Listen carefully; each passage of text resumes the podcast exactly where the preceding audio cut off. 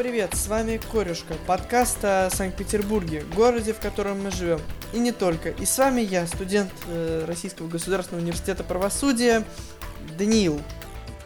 Очень часто мы ходим знакомыми маршрутами, но не обращаем внимания или недостаточно обращаем внимания на те детали и нюансы, которые нас окружают и которые, как часто бывает, оказываются очень важными – в нашем подкасте мы исправляем эту досадную ошибку. Меня зовут Денис, я актер, преподаватель школы Унисон. Сегодня у нас э, выпуск по следам, так скажем, по следам интервью с Даней, э, с которым мы говорили про такое явление, как тульпа. Это вызвало в нашем маленьком подкастерском э, кругу живую дискуссию. Вот, и чтобы в каких-то вопросах, может быть, разобраться, может быть, задать новые, мы позвали Юлию, э, практикующего психолога. Юля, привет. Привет. А, что, чтобы задать какую-то рамку, может быть, я спрошу э, какую-то твою первую, первое впечатление о том диалоге, который случился у нас с Даниилом, да? Вот какие у тебя, что ты чувствовала и ощущала, когда слышала о таком явлении во время записи? Ну, у меня не было каких-то очень новых или незнакомых или э, непонятных ощущений. А, история довольно распространенная, так как э, ну, я довольно много работала и иногда сейчас работаю, продолжаю работать с подростками и уже э, с людьми более старшего возраста. Поэтому э, ну, то, что я услышала, история интересная, но для меня, в общем, не новая. Поэтому, может быть, ты уточнишь, на что именно откликнуться. Разговор был любопытный, приятный. А, кажется, было много интереса у всех а, участников, включая Дашу. Ну вот, я, может быть, грубо скажу, и сегодня э, попробую, ну, как сказать, не побоюсь быть в роли совершенного невежды, да, потому что вот э, Даня, мой соведущий, да, который, собственно, позвал своего друга тогда Даню со своей воображаемой подругой Дашей, да. А, Даня, да, ты тоже в каком-то, в какой-то мере в контексте э, этого явления. Но для, для меня это было очень впечатляюще, ну, потому что э, не каждый э, тебе встречный человек, да, с тобой делится тем, что вот ты знаешь, э, я слышу как бы голос, я придумал себе э, подругу, и теперь мы разговариваем. И у меня было такое внутри, вау, это вообще нормально? Как вообще на это реагировать? У меня так, я такое не могу себе как бы представить, что ли, да? Вот, может быть, это сузит. Э. То есть тебя, тебя интересует что-то Типа, нормально ли это? Ну, вроде того, да. Не похоже ли это на болезнь? Что-то неправильное, что так не должно быть. Я внутри чувствую, что ответ нет. Ну вот интересно было бы послушать, почему. В, в том числе и потому, что один из наших соведущих э, высказывал мысли о том, что э, высказывал подозрение на шизофрению моего друга. Ну, а, давайте определимся со следующим.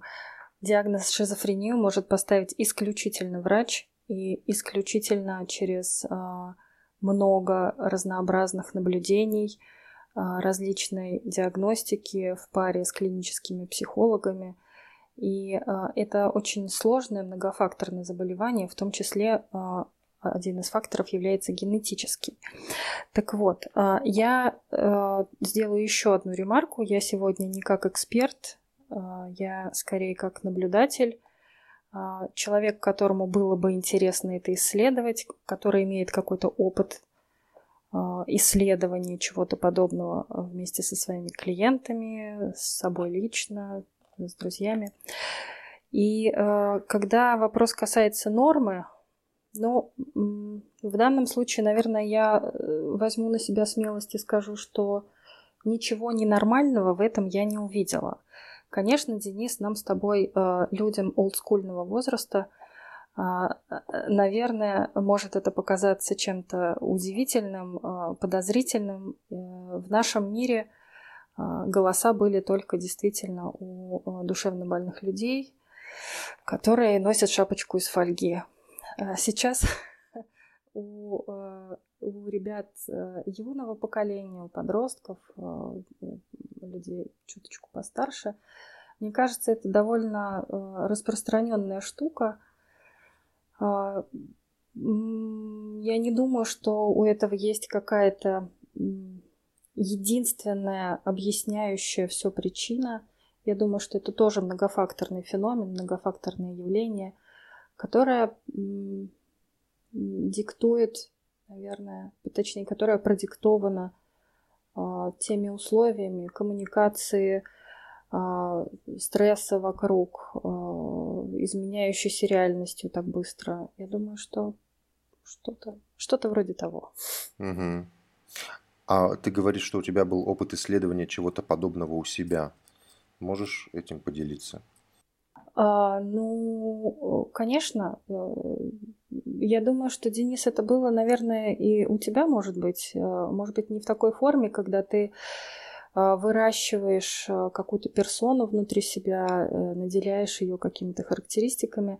Но у нас у всех есть какой-то свой внутренний голос. А, иногда, ну, даже если взять всякие разные психологические парадигмы, нас у всех есть бессознательное, у нас у всех есть, а, ну, смотря через какую призму смотреть на наше внутреннее устройство, а, есть внутренние субличности, есть даже направления психологические, которые работают э, через субличности. Есть у нас, благодаря Юнгу, есть у нас женская, мужская внутренняя часть, анима и анимус. Поэтому я думаю, что мы все так или иначе сталкивались э, с такими разговорами Возможно, форма была другая, но суть, я думаю, что примерно одна и та же. Ну и, собственно, если говорить про свой опыт, то э, э, бывали в моей жизни довольно трудные моменты, когда мне приходилось, ну, чтобы как-то вырулить, приходилось медитировать по несколько часов. И тогда в э, таких ну, таких полутрансовых состояниях а, возникает что-то вроде ну, такого внутреннего голоса, который пробивается через стену моих психологических защит и пытается мне сказать а, что-то важное. А, думаю, что природа этого очень схожа, но, может быть, форма разная. Да, понимаю, понимаю, про что ты, да. Это интересно. Да, действительно, у меня был, э, был как бы воображаемый друг, я этим делился в э, том самом выпуске. Вот. Просто вопрос, ну, как сказать, степени, что ли, потому что, конечно, никаких голосов я не слышал. Но действительно, ну, как бы то, о чем ты говоришь, это понятно и знакомо. Ты обращаешься сам к себе, задаешь себе какие-то вопросы там к своей женской стороне там или более сильной личности внутри, как бы, и, э, и так далее. Вопрос, наверное, ну вот этой, во-первых, осознанности, вот как бы, да, это даже термин есть, да, Дань, ты меня поправь, если я не прав, э, выры, вы, выращивание, как бы, да? А. Прошу прощения за составление ремарки, это правильно называется форсинг. Ага. Активное думание, как бы, да? Да. Вот, и вопрос, да, с одной стороны, вот этого сознательного форсирования, да, а с другой стороны, меры. Вот мне было бы жутковато, если бы я так активно об этом думал, и потом бы слышал голос. Вопрос меры, мне кажется, ключевой примерно везде и всегда даже если мы делаем что-то прекрасное, э, если это становится чрезмерно, это становится ядом. А, здесь, мне кажется, важно понять, э, зачем, э, зачем выращивается этот персонаж внутренний. А, тебе, очевидно, незачем. У тебя нету такой потребности.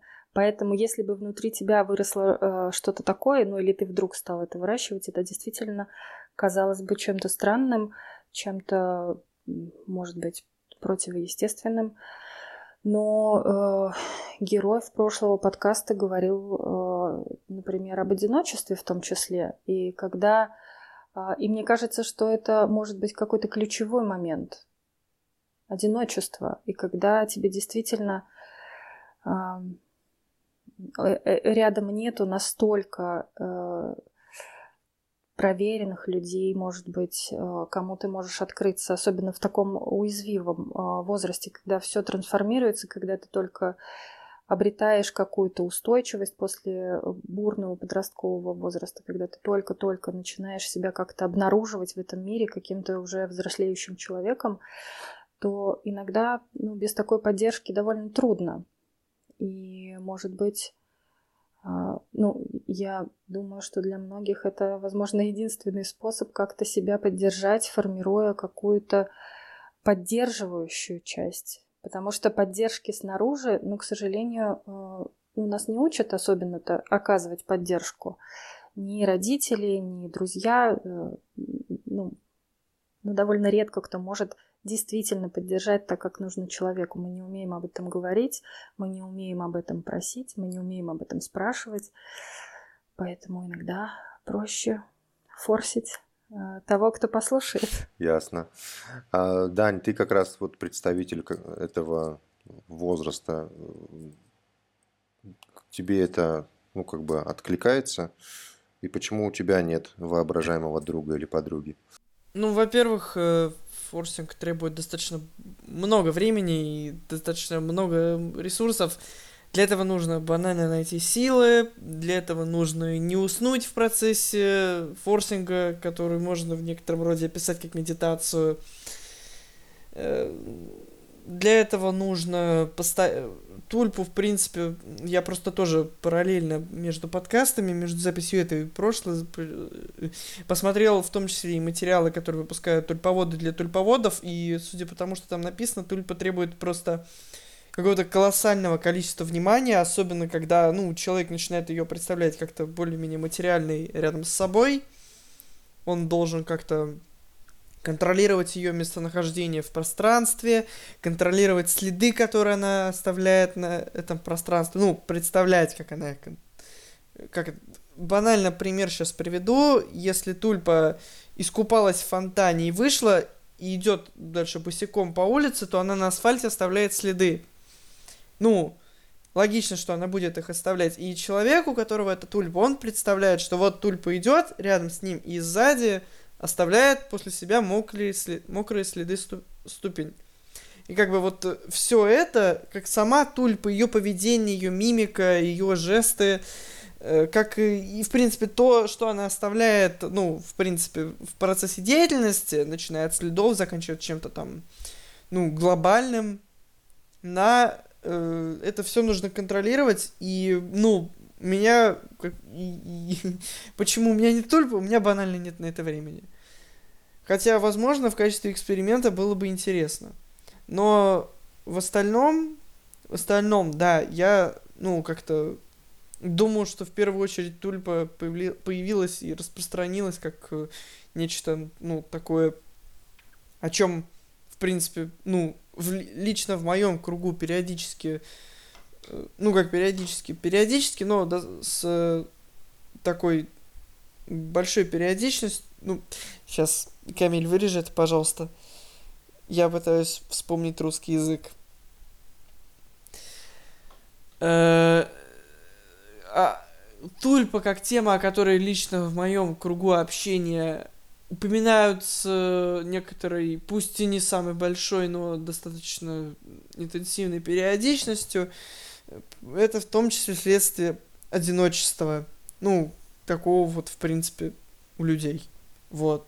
Ну, у людей моего, у молодых людей моего возраста. Вот так вот сформулирую. А, а насколько я понял, об этом все обсужд... Э, об этом все теоретизируют, как вот кто-то говорит, что это шизофрения, кто-то э, контраргументы из тех же документов, на которых основывается аргументация о том, что шизофрения приводит Там достаточно такая сложная дискуссия. Я, я готовился к очередной ее итерации, у меня даже сейчас вот в блокноте открыто несколько ключевых моментов из МКБ-11, в, ко- в ко- которые я думал обсудить, однако, судя по тому, что сказал наш уважаемый гость, я не считаю сейчас это нужным. Ну, в принципе, это обсуждать нужным. Ну вот, собственно, все в основном теоретики. Я почти не встречал людей, которые вот прям вот э, такие, да, у меня есть тульпа, вот она сейчас рядом сидит.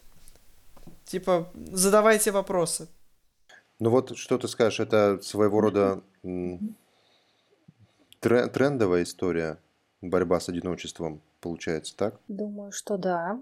И мне кажется, что это всего лишь один из видов а, одна из попыток справиться с этим одиночеством, потому что, к сожалению, ну, опять же, да, э, мой опыт может быть нерелевантен, потому что все-таки, если ко мне приходят люди э, в кабинет, значит, у них что-то что-то неспокойно, может быть, моя выборка нерелевантная, но меж тем, а, я уже очень давно встречаю ребят, которые там, ну, начиная с 12, обычно я с более младшими не работаю ребятами, а, но э, и потом я смотрю как, какую-то тенденцию, я вижу, что из-за такой цифровизации серьезной э, нашей жизни сейчас опыт обычного человеческого общения становится не настолько доступен, например, как это было там в наши 12 лет.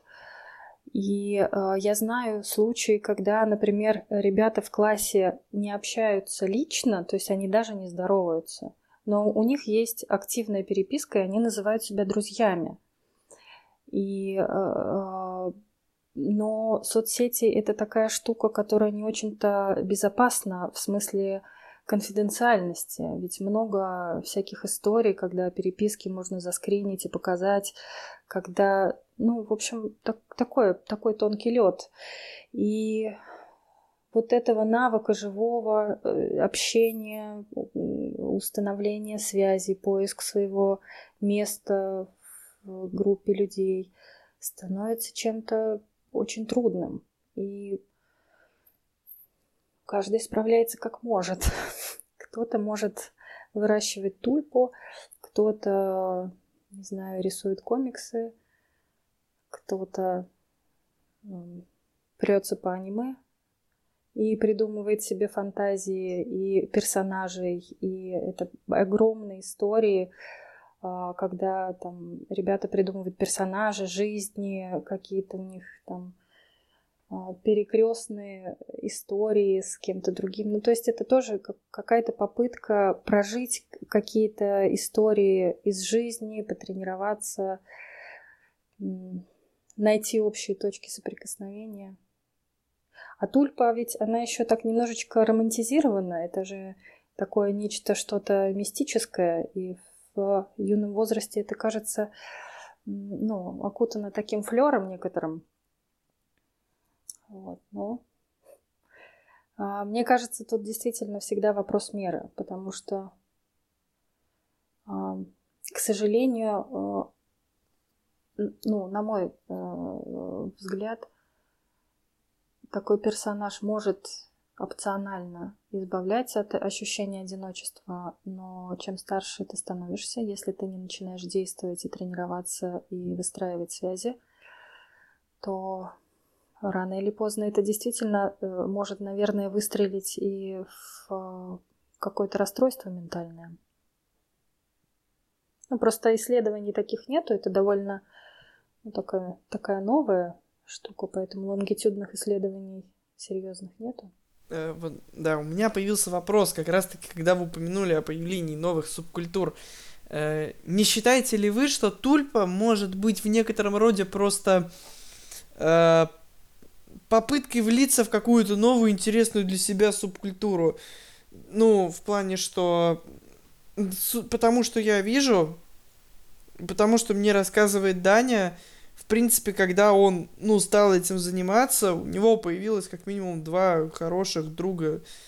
Вот, просто у него в университете... э, просто вот у него появилось два таких хороших друга, ну, невоображаемых в реальности, два хороших друга, с одним из которых он чуть ли не в соседнем университете учится.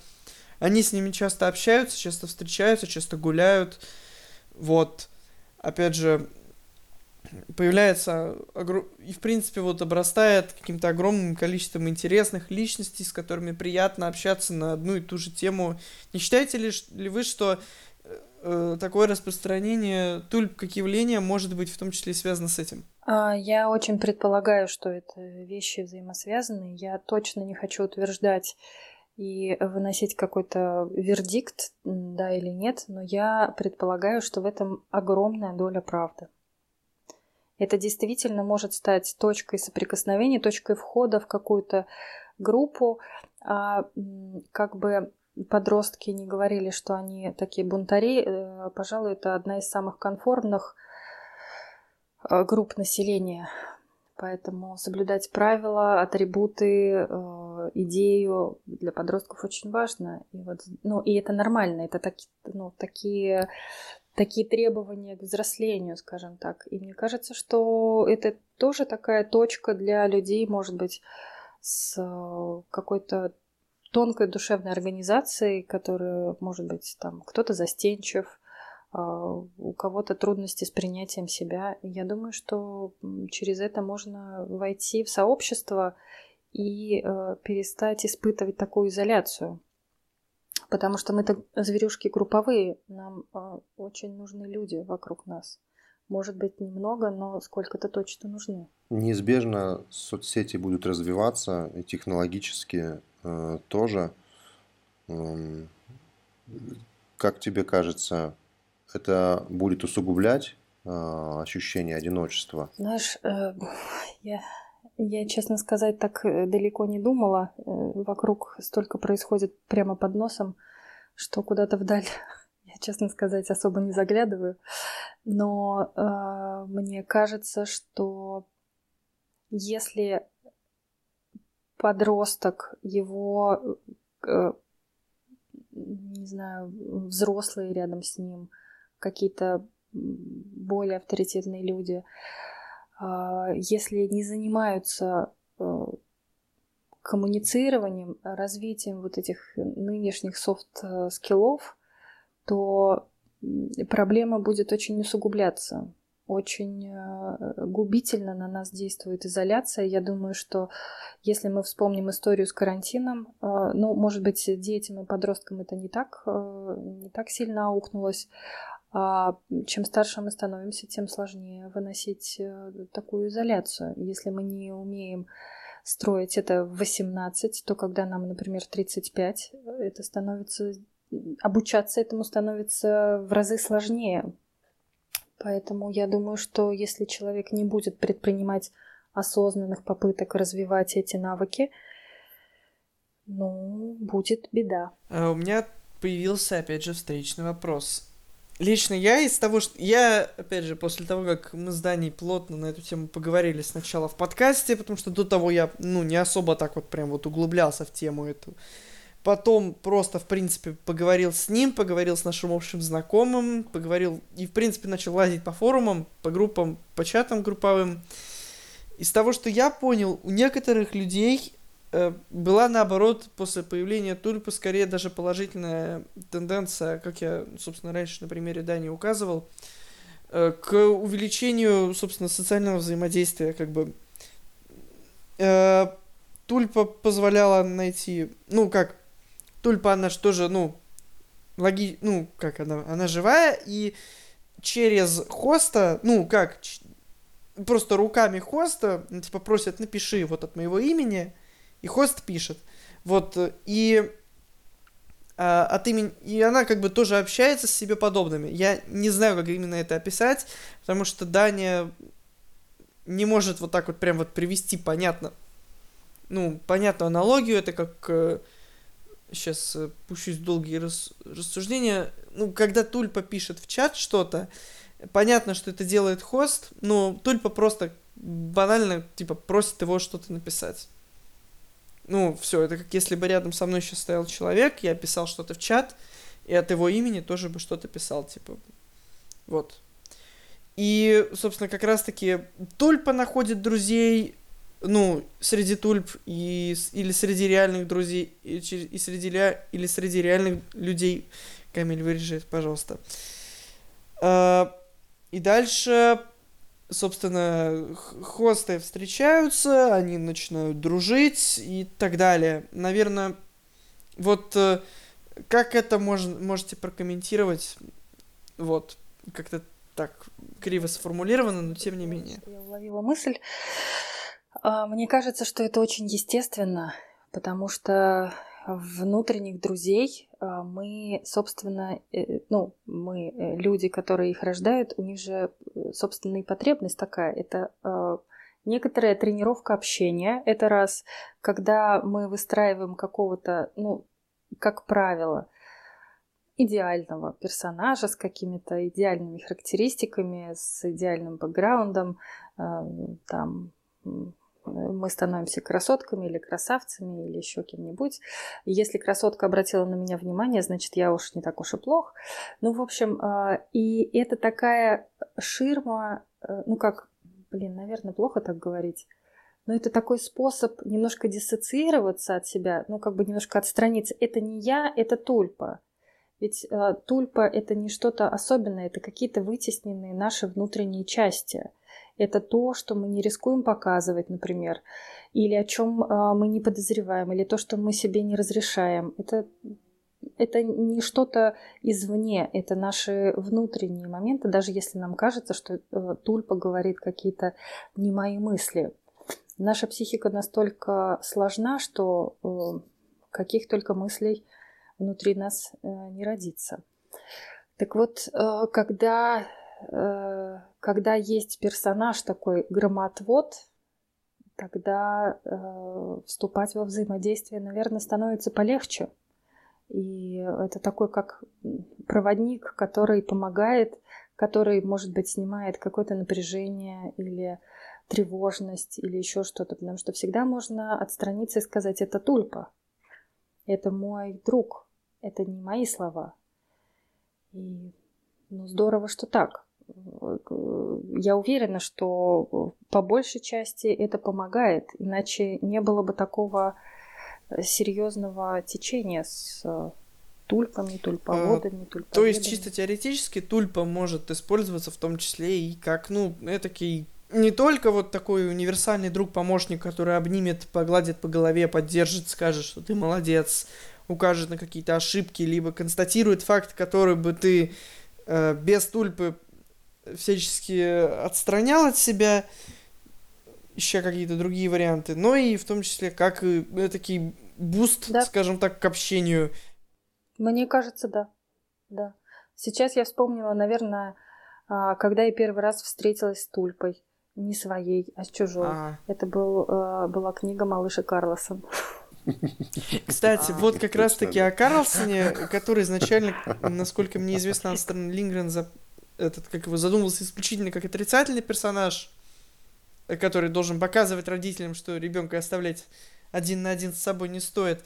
Как раз таки хотелось бы подумать по поводу, э, точнее порассуждать просто по поводу некоторых подводных камней и опасностей, связанных с тульпами, потому что, конечно же, любой человек, который это слушает, может задать резонный вопрос, э, который будет звучать как э, «подождите, стоп», то есть там чисто все вот так вот радужно, понятно, что подводные камни есть. И как раз-таки вот э, о них я и хотел поговорить, потому что, э, ну, сейчас прозвучит, конечно, вообще фраза не для школьного подкаста, но тем не менее, есть э, случаи, в том числе я о них читал, когда человек совершал попытку, совер...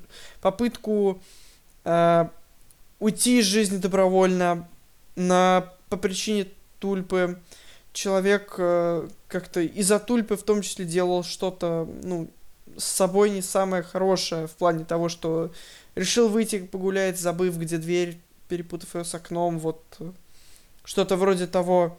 Или, предположим, реально сходил с ума из-за тульпы, вовремя не успев как, как-то просто сош... не, не успев либо распознать в себе зарождающуюся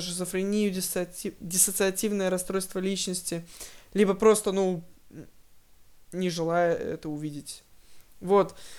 То, что я увидел среди материалов, которые относятся, которые написаны, собственно, сами, самими тульповодами, там все, все советы на эту тему сводятся к тому, что там, типа, 96,4% э, тульп это исключительно доброкачественные няши-милаши, э, которые вот э, ничего с тобой опасного не сделают. А как бы и для того, чтобы не попасть в оставшиеся проценты, которые заканчиваются не самыми хорошими вещами, нужно там э, не пытаться как-то вот какие-то свои... Не пытаться вот что-то страшное, не пытаться, в принципе, закладывать, ну, что-то страшное в плане, что не стоит создавать э, тульпу антропоморфного паука. Я не знаю, блин, как это вообще можно придумать, но японцы успели. Э, и не стоит э, как-то в принципе, закладывать в тульпу изначально какие-то негативные качества по типу обидчивости там и так далее. Даже если это основывается на каком-то уже... Даже если тульпа основывается уже на каком-то э, существующем персонаже, лучше эти качества отрицательные вычеркнуть и не думать о них и так далее. Что вот... Э, пример приведу как раз-таки. У меня сейчас открыт, как его тульповодское какое-то руководство, там написано, что вот, значит, э, если ты арахнофоб, не стоит, собственно, делать эту самую, делать тульпу арахнида, потому что в итоге все может закончиться тем, что, э, как его, э, все может закончиться тем, что это все, ну, будет нехорошо заканчиваться. Блин. Все может... Так, это надо вырезать будет что все может закончиться не очень хорошо. Я надеюсь, я понятно выразился. Э, в принципе, негативные моменты, связанные с тульпами, в плане... Сейчас я сформулирую вопрос, я понимаю, что несу какую-то хрень. Прошу прощения. Просто, ну, тема, ну, как-то вот, куча всего в голове роится, и я пытаюсь как-то вот все это собрать воедино, что у меня, как видите, не очень хорошо получается. Uh, вот, как я ранее говорил, среди тульповодов бытует мнение, что не нужно никакие негативные, негативные какие-то, в принципе, моменты и черты характера вкладывать в тульпу. Не стоит делать ее э, как-то как-либо связанную со своими страхами. А, и тогда все будет хорошо. А, однако, в принципе, насколько, по-вашему, могут быть рабочими вот эти советы? И вообще, в принципе, ну, какие опасности может таить в себе тульпа, которая, ну, как бы так сказать, э, довольно-таки безобидно в большинстве случаев. Ну, особенно по тем случаям, в которых, которые я наблюдаю. Ну, я, наверное, не смогу сказать, опять же, со ссылкой на какие-то исследования, потому что я лично их не видела, а э, исследования тульповодов для меня довольно, ну, если нету какого-то действительно научного research а, для меня это скорее ну, просто слова или какое-то мнение. Да, как раз таки это главная проблема, Ничего. которую я хотел упомянуть. Прошу а... прощения, что я вас перебил. Потому что никаких научных данных на эту тему я так и не ну, нашел особо. Э, пока, насколько я понимаю, нет. Ну, может быть, я ошибаюсь. Но если вернуться к вашему, Данил, вопросу, он тоже не очень-то простой для такого какого-то короткого внятного ответа. На мой взгляд, подростки э, это самый уязвимый самая уязвимая группа людей и самый, самый нежный и самый опасный возраст, когда а, действительно иногда штормит так, а, что вырулить без поддержки а, практически невозможно. И мысли разного характера, я думаю, что у подростков могут меняться по сто раз в день от прекрасных до чудовищных. И э, чем, на мой взгляд, э, опасна тульпа, так это тем, что она отвлекает от реальной жизни, от реального какого-то контекста, от э, ощущения, что подросток не один в этом мире, потому что часто я сталкиваюсь с такой историей, что а, подростки в определенный период своей жизни им кажется, что они очень одиноки, что никто их не понимает, что только они проходят э, те сложные периоды, моменты, происшествия, которые с ними случаются, и они в этом замыкаются, живут э, в этом своем коконе. И э, создание тульпы, э, вы сами сегодня сказали, что это требует много сил и внимания, это действительно может стать таким отвлечением от, э, от реальных вызовов, от э, реальной жизни, когда человеку нужно получить какой-то опыт, преодолеть какую-то преграду, узнать что-то о себе. Э, он начинает погружаться в эту историю с вымышленным персонажем, и тут как повезет. Да? Если мы действительно у нас нам удается какие-то свои приятные части э, собрать в этом образе. Классно будет, значит, на какое-то время поддержка, еще что-то. Но иногда бывает так, что туда выходят очень теневые стороны наши, потому что теневые стороны есть у любого человека, и у юного в том числе. Они уже присутствуют.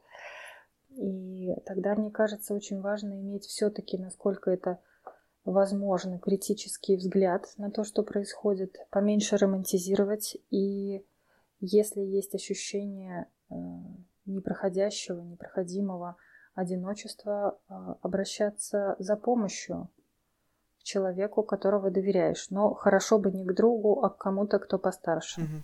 Понял, благодарю за ответ. Э, ну, собственно, у меня больше особо никаких таких вопросов, которые я мог бы задать, нету, потому что мне, в принципе, очень нравится, что в ответе Юли как бы она отвечает на вопросы, которые я даже не успел задать еще. Вот.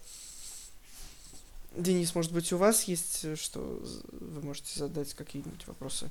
Может быть, в завершение, э, в завершении по поводу социальных сетей, вот, э, да, ты, Юля, упомянула, что в них нету конфиден... конфиденциальности, да, и в этом смысле они проигрывают реальному общению живому. А чего еще в них не достает? Ну, кроме там вот какой-то физической близости друг к другу, кроме того, что нельзя обняться э, виртуально по крайней мере, пока. Что глобально они какому запросу не, ответ... как бы не способны а, ответить?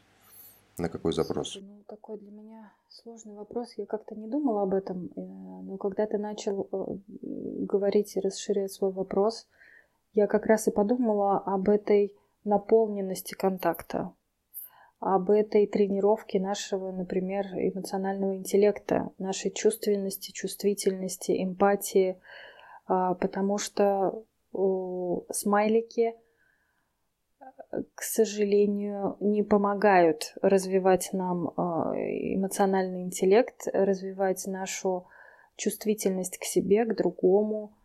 А, но мне кажется, что как раз вот эта вот э, человечность, тепло, физическая поддержка – а, крайне важны, особенно в юном возрасте. Если есть человек, который может тебя крепко обнять не для галочки, постучать тебя по плечу, а с опорой дать тебе понять, что есть кто-то с тобой рядом, кто крепкий, э, кто, кто поможет, и кто услышит и увидит. Вот увиденность, услышанность, а, мне кажется, это тоже какие-то крайне важные штуки сейчас, которые страдают мы не увиденные и не услышанные. Мало того, что самими собой, потому что нас не учат, так еще и близкими мы не очень-то видимы и слышимы. Может быть, напоследок, а, совсем напоследок, а, то, что сейчас ты говорила, это очень как-то срезонировало со мной. Я вспомнил свое подростковое какое-то действительно ощущение одиночества. И да, ты говоришь, что желательно, чтобы был кто-то, кто может тебя поддержать, кто-то, кто сильный, к кому ты можешь обратиться, и кто старше тебя, чтобы это в идеале был не, там, не твой одноклассник да, или друг. А если такого человека нету, то что делать? Вот мне тому, значит, 16-летнему Денису, у которого нету взрослого, сильного, с которым можно посоветоваться и опереться, например. Ты задаешь такой вопрос напоследок, на который нельзя ответить э, как бы напоследок. Да, мне хочется сказать слово искать. Ну тогда искать, искать свою стаю, искать, э, э, искать кого-то, не знаю, пойти в секцию в какую-то, там, может быть, это будет, будет спорт или творчество, э, пение, танцы. Сейчас этого добра очень много, и я думаю, что есть и бесплатные, и, ну, есть какие-то сообщества. Э, почему я сказала, что лучше не идти к кому-то из друзей юных? Я, к сожалению, встречалась очень часто с такими историями, когда а, ребята друг другу пытались становиться психологами, а сейчас очень серьезная и, к сожалению, бестолковая психологизация идет у ребят и у взрослых. Многие вещи трактуются очень превратно, и э, ребята становятся друг другу такой поддержкой, но, к сожалению, они не умеют защищаться при этом и очень быстро сгорают. Это становится настолько серьезной нагрузкой э, психоэмоциональной, что ну, такую ношу нести трудно, потому что свое что-то там происходит, постоянно какие-то пожары. Еще э, друг, а возможно еще и не один, и еще с разными тяжелыми историями бывает. Поэтому да, лучше э, обратиться ну, в конце концов, к школьному психологу в университете где-нибудь есть бесплатная психологическая помощь, э, есть куча волонтерских организаций, я думаю, что и молодежные есть. Ну, в общем, нужно искать людей, потому что, ну, к сожалению, если мы не обратимся за помощью, э, есть риск, что не заметит кто-то, потому что Часто мы не подаем никаких сигналов бедствия, просто тонем, даже во взрослом возрасте, а в юном так э, совсем с этим трудно. Так что э, быть внимательным, быть смелым в плане обращения за помощью и искать свою стаю и вожака. Чудесно. Спасибо, Юля, большое тебе за этот прекрасный разговор. Да, спасибо. Было любопытно. Надеюсь, кому-нибудь это раскроет, может быть, э, пошире феномен того, что мы называем воображаемыми друзьями, тульпами и как-то еще. И э, самое главное, о чем мне хотелось бы сказать, наверное, в конце, не стигматизировать эту тему, не э, пытаться как-то обесценить эту историю, а наоборот отнестись э, к этому с пониманием, э, с уважением и, с, может быть, с внимательностью, что ли так. Чудесно. Спасибо. С вами был подкаст Корюшка. Я Денис. Подписывайтесь на наши социальные сети и берегите друг друга. Всем пока. Пока.